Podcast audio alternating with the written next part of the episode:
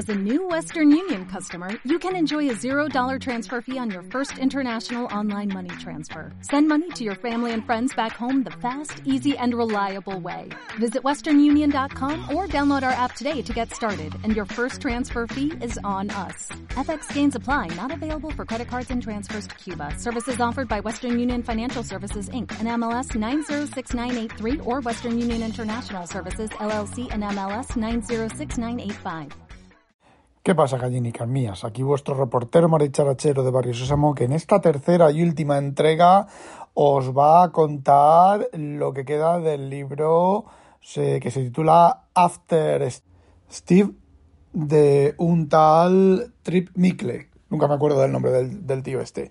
Bueno, pues os he estado contando lo de que en el episodio anterior os conté que Apple, todos los éxitos de Apple no han sido desde el Apple Watch, por decir de alguna manera, no han sido éxitos, han sido fracasos que han vendido mucho. Y lo curioso es que el libro termina confirmándolo. Por lo que interpreto del, libro, eh, Tim Cook es un hombre hoja de cálculo, solo entiende de números, solo entiende de stocks, solo entiende básicamente, como ya he dicho, de números. Y Jonathan Ive solo entiende de cosas bonitas, no le importa lo que cueste el dinero, cosas eh, brillantes, eh, el predominio del estilo y la forma sobre la funcionalidad. Visto así, la combinación de los dos es una gran combinación, pero conforme los trata el libro, parece ser que no es que se llevaran, no es que no se llevaran bien, es que se llevaban como el perro y el gato. Y llegó un momento en el que Jonathan Ive, pues, empezó a pasar hasta el culo de la empresa, de su trabajo. Eh, tenía reuniones a las que no se presentaba, tenía reuniones a las que se presentaba tres horas más tarde. En lugar de ir a la nave espacial, hacía que los empleados fueran a su, a donde él estuviera, a darle las, las, cómo iba a explicarle cómo iban las cosas. No decidía nada. Y aparte de eso, Tim Cook no estaba interesado en lo que Jonathan Ive hacía y Jonathan Ive lo que hacía Jonathan Ive no estaba interesado en lo que Tim Cook hacía. Por lo tanto, pues, y esto no lo dice el libro, salían cosas como meterle por el culo el palito al, al iPad, meterle, cargar el ratón por la parte de abajo y no poderlo usar, el teclado mariposa, que no lo nombra bajo para nada, pero sí que nombra otras cosas eh, similares y cómo uno se hace idea de las cosas que no cuenta, que a lo mejor no se las han contado y por, eso no las, no, las está, no las está poniendo en el libro o no han querido contárselas, pero te hace una idea de las otras cosas que hay detrás. Y básicamente, según el libro, y yo creo que el libro es correcto en este aspecto, eh, los éxitos ni ellos mismos saben por qué están teniendo los éxitos que están teniendo. Las ventas, los éxitos no, las ventas que están teniendo. De hecho, por lo que he leído en el libro, parece ser que Steve, eh, Steve padre mía, que Tim Cook ha sido capaz de mentir con tal de no dar la idea correcta de los tejemanejes de Apple. Bueno, cuenta unas cosas de risa de la nave espacial esta, del, donde las oficinas estas, de risa. Parece ser que estaba destinada a, para 12.000 empleados y Tim Cook pues dijo que metieran a 14.000, con lo cual todo ese tema de los espacios amplios, el descanso, todo eso, con tanta gente dentro, no era posible. También otra de las cosas que había veces que para ir a una sala que estaba al lado tenían que bajar dos pisos y volver a subir otros dos pisos o se encontraban que no podían entrar porque su tarjeta de, empleado no les abría la puerta en, el momento adecuado. Eh, otra de las cosas, eh, la gente se estampaba contra los cristales heridos pero la gente con la cara llena de sangre, narices reventadas, gente con concusiones en la cabeza caídos en el suelo, de estamparse contra los cristales. Eh, de tener que ir los servicios de emergencia a atender a la gente y bueno, al final consiguieron poner, decidieron poner una serie de puntitos negros en los cristales para saber dónde estaban los cristales y si las puertas estaban abiertas o cerradas, eh, que lo llamaron en los empleados las lágrimas de Steve Jobs. Eh, parece ser que ha habido choteo por habido y por haber con fallos del edificio, tuberías que fugan, paredes que no estaban bien hechas, eh, el sonido. El sonido se transmitía a lo largo de todo el edificio. Podías hablar en una punta del edificio bajito y estar oyéndote en la otra punta del edificio por la forma de la curva del cristal y demás. Parece ser que el edificio ese fue una chapuza. También tuvieron que poner generadores de ruido blanco en puntos claves para que hubiera cierto silencio, ruido blanco, no silencio, en, muchos lugares de las, de las oficinas y de los, y de los sitios. Hubo un cachondeo con los árboles frutales de, los jardines que decían que salían a recolectar los, la fruta que tenías en la, en, la empresa que te ponían fruta, ¿vale? Salían, a, lo recogían de los, árboles, de los árboles frutales. O que los empleados preferían salir a recoger la fruta directamente de los árboles que de la que tenían. Que hacía la cafetería, el zumo que servían era de los árboles frutales. Parece ser que dos meses antes de que saliera el iPhone X, el sistema de reconocimiento facial fallaba miserablemente y tuvieron problemas otra vez para ponerlo a la venta el día que dijeron. Máxime cuando esa novedad de del tema facial lleva llevaba Microsoft varios años con Windows Phone funcionando al pelo. Y bueno, ya para terminar y no daros más la tabarra, os voy a contar una cosa, os voy a leer una frase que he traducido yo del libro. Fueron, eh, creo que fue Tim Cook y Jonathan Ive a los laboratorios que tenían del coche, que estaban fabricando del coche, que parece ser que Apple ha empezado como mínimo tres veces a fabricar el coche y ha fracasado. Y luego llegaba Tim Cook y Jonathan Ive y les armaba el pitote a los empleados y por conforme está escrito el libro, la culpa no era de los empleados, la culpa era de ellos por no dedicar suficiente tiempo a dirigirlos. También cuenta eh, guarradas muy sucias que les han hecho a empleados, empleados con stock options, para que no se lleven los stock options, pero guarradas dignas de llevarlos a los tribunales. Lo que pasa que allí en Estados Unidos pues debe de ser más complicado eh, que un trabajador lleve a la empresa a, Estados a, a, los tribunales, pero si yo trabajando en una empresa de esas en España o aquí en Holanda me hacen esa guarrada, a los tribunales voy.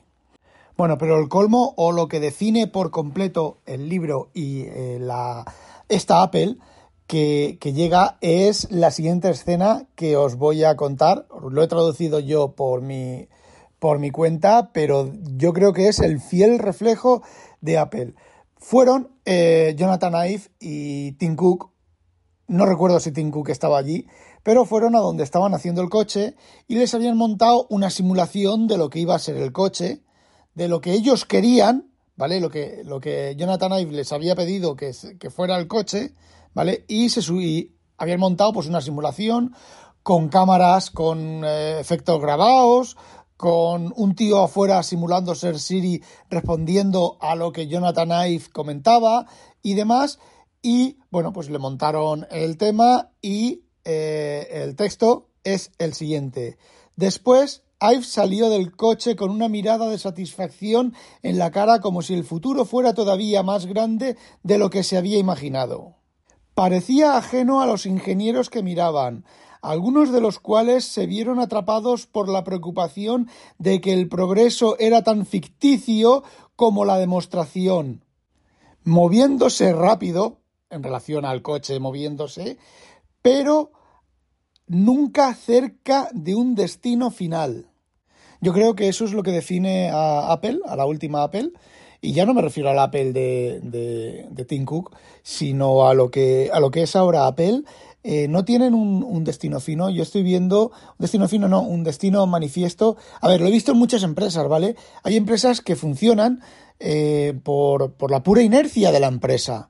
Eh, tiene unos productos, los productos se siguen vendiendo, sigue entrando dinero en la empresa, pero nadie sabe por qué esos productos se venden y por qué este nuevo producto se vende o no se vende, o se vende más o se vende menos. Simplemente como se vende y entra dinero en la empresa, la empresa sigue funcionando, pero el problema de esas empresas es que llega a un punto, y eso lo he visto yo también, llega un punto en el que deja de entrar dinero y la empresa se ve, se miran unos a otros y dicen, ¿y ahora qué? No sabemos qué hacer, nadie sabe qué hacer ha sido una, una bola que ha ido rodando, se ha parado y nadie sabe por qué se ha parado, ni cómo ponerla, volverla a poner en marcha, ni qué producto sacar, ni nada, porque nadie estaba haciendo nada.